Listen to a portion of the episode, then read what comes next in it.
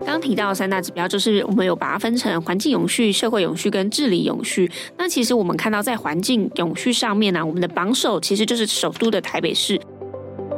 王县长哈，他在鼓励就是县民汰换机车的这一方面，哎，他有他的一套措施。竹北哇，那大概是是全国哈，他他不管是以税收啦或者怎么样，是是最多的。迎收听远见 On Air，各位听众大家好，我是今天的代班主持人，城市学的数位内容英语主编小慈。今天要访问的来宾是远见杂志的总编辑李建新，建新哥好。小慈好，各位听众朋友大家好。好，其实我们上一集有跟大家聊到，我们每年十月做的这个县市总体竞争力暨永续调查哦。那上上一集的部分呢，跟大家聊到比较多这个调查的一些细节啊，跟这是表现比较好的县市哦。那这一集要接续着跟大家来提到说，我们其实因应这个应该是说全球的这个潮流啦，永续上面的指标其实越来越受到各个县市政府的一个重视哦。不过过去我们提到永续这个概念，都会想到好像是企业的治理。啊，那它跟城市的具体的关联是哪一些？那怎么会影响到城市的竞争力呢？也想请建兴哥帮我们说明一下。呃，其实应该是这么讲啊，就是说现在所谓的一个永续，它已经成为全世界普罗共识。那先不谈企业的一个部分，我们知道很多的国家也都把它列为就是国家政策上面一个非常非常重要标杆型策略。很多甚至就是说现在新一代的一个。政府的施政哈，大概都不外要 follow 着这些联合国的十七项的一个永续目标也好，或者是或者是我们所谓的广为我们所熟知的像 ESG 的一个概念来执行也好，甚至连学校也有所谓的 US 哈，也就是大学社会责任。其实现在哈，ESG 已经成为或者是说永续这样的一个议题哈，不只是企业要要做永续。转型，那连国家也要做永续转型。那刚刚其实呃，小石有提到，就是说，那为什么它跟城市有所链接？哈，说实在，记得上一次小石也是访问过我，就是说，那为什么哈城市会跟运动会有关系？为什么运动哈啊运动赛事都会以城市为名？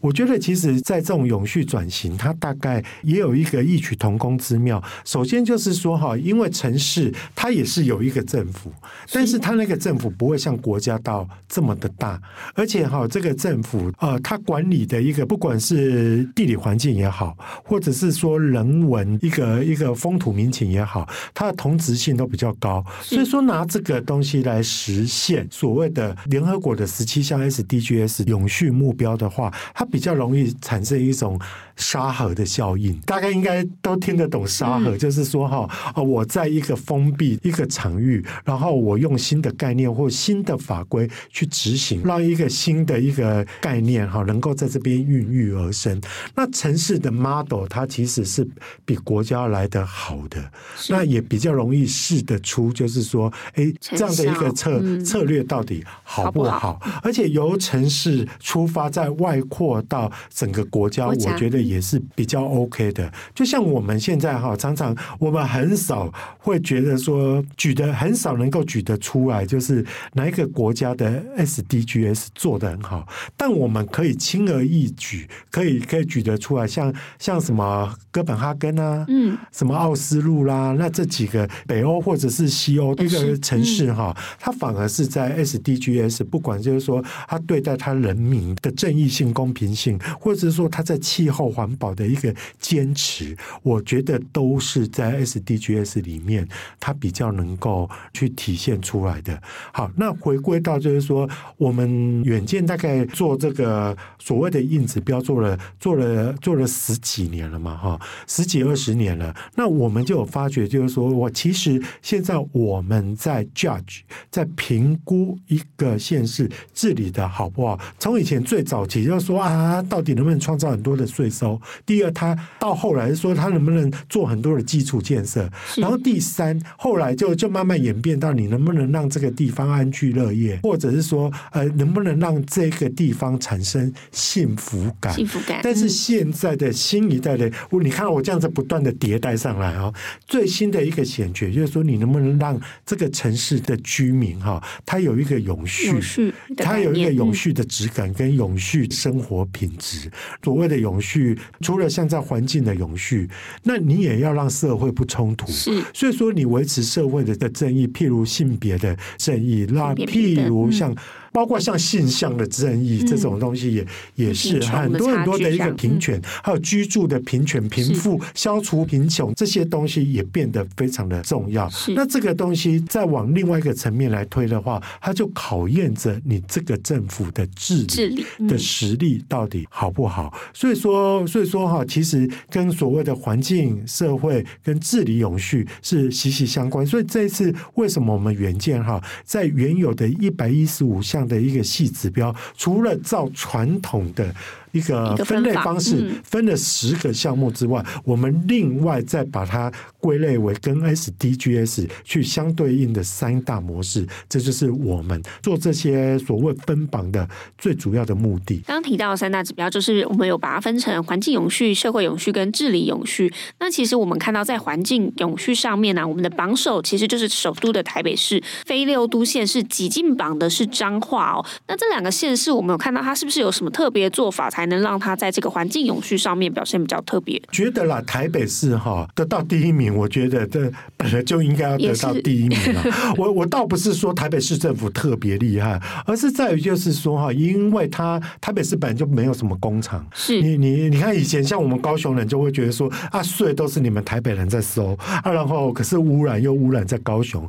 可是台北市没这个问题，因为台北市是是，是比较以服务业以及以以以以所谓的金融业为主。的区域，它在不管是在空屋，它也没台中的空屋嘛。好，那你看它不管是在空屋啦，或者是说哈，它在各方面有关于环保一个问题，就算是它在推行什么落热色不落地这些这些部分，因为随着它的市民的素质也比较有。国际观，刚刚小池有讲哈，所以说他本来在环保这方面，呃，先天加上后天的一些优势，他本来就比较好。那这次倒是让我们觉得，就是说哈，环境永续这个面向哈，我们他登上一般县市的第一名，也就是我们扣除掉六都之后，第一名的是彰化县。哎，我自己真的觉得有点讶异。我倒不是觉得就是说哈，彰化县凭什么，而是在于就是说，其实彰化县的小工厂。也很多，很多嗯、那我们知道，就是彰化县也是一个我们台湾的一个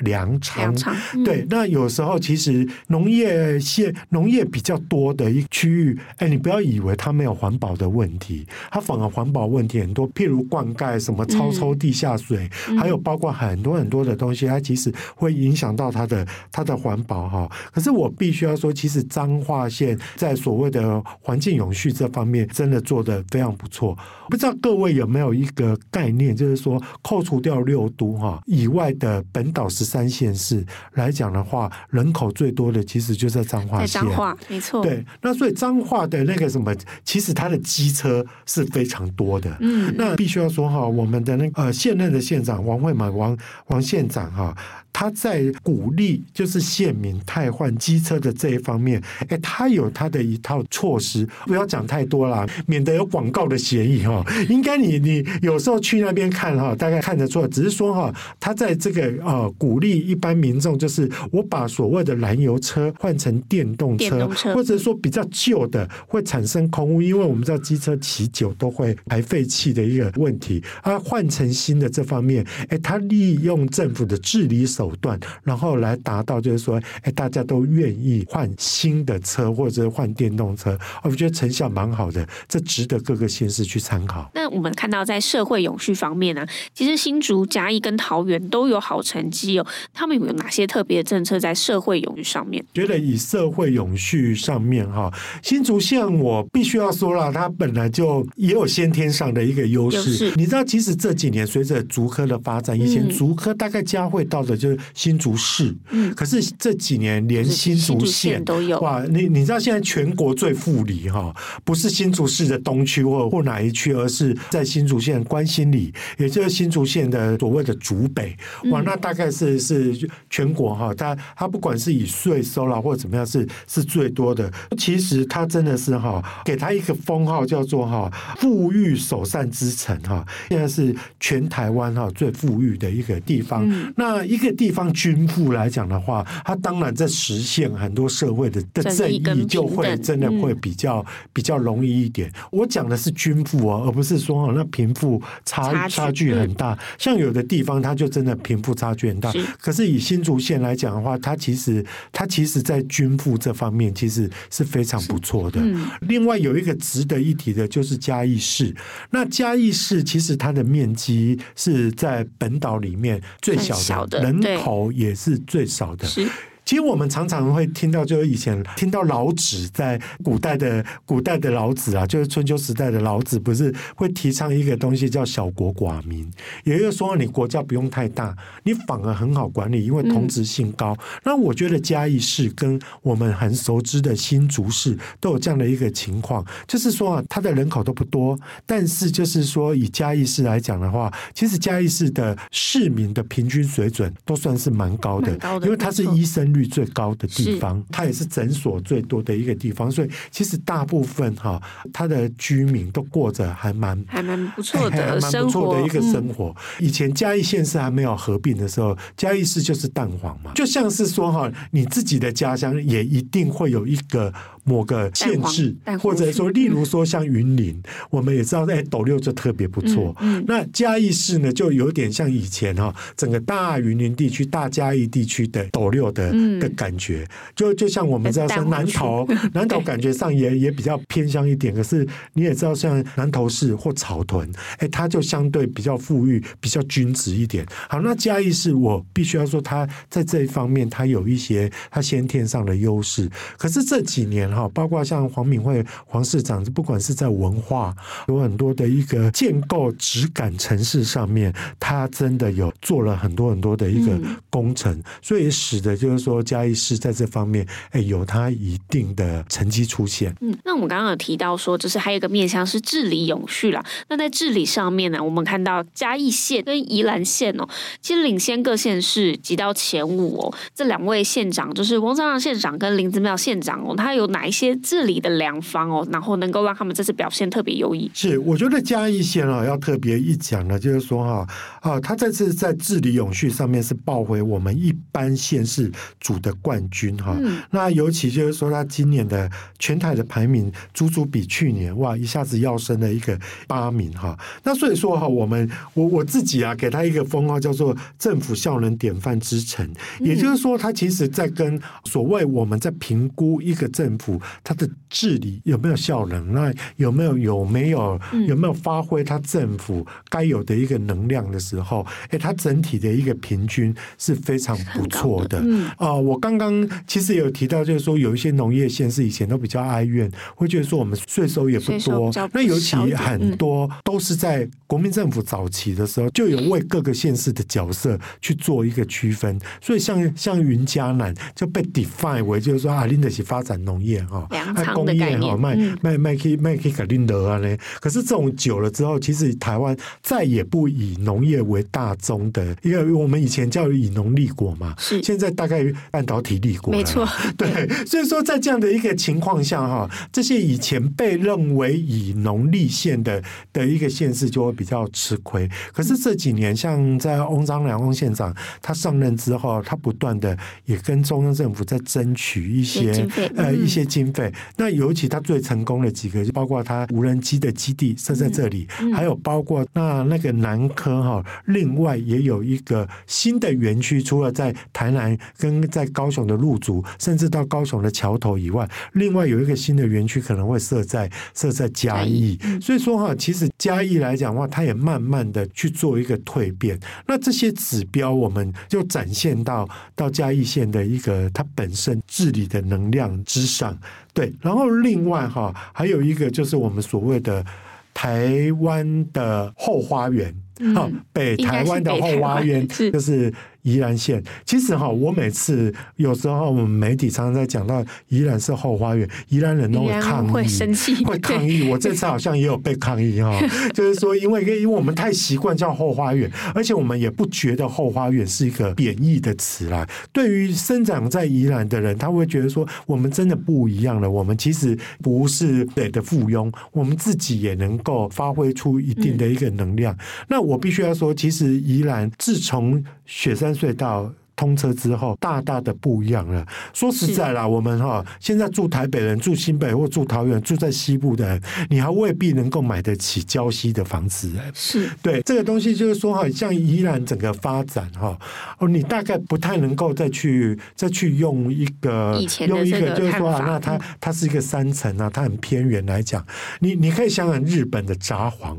然后日本的日本的什么福冈那些东西，就是说它也是以观光为主的一个一个地方，但它它保有它自己非常独特的一个特色。然后，其实现在撞观光彩哈，哎，有时候都还比我们撞工业彩还要来得还要来来来的还 来得有有成效。所以，我觉得宜兰整个城市治理的的一个绩效，大概也在这方面去呈现出来。好，其实我们今天跟大家分享了蛮多细节，关于我们这个环境永续、社会永续跟治理永续的三个排行榜哦。如果大家想要了解更多的细节，欢迎参考资讯栏连接哦，也请大家每周锁定远见 On Air，帮我们刷五星评价，让更多人知道我们在这里轻松聊财经产业国际大小事哦。那我们下次再见，拜拜，拜拜。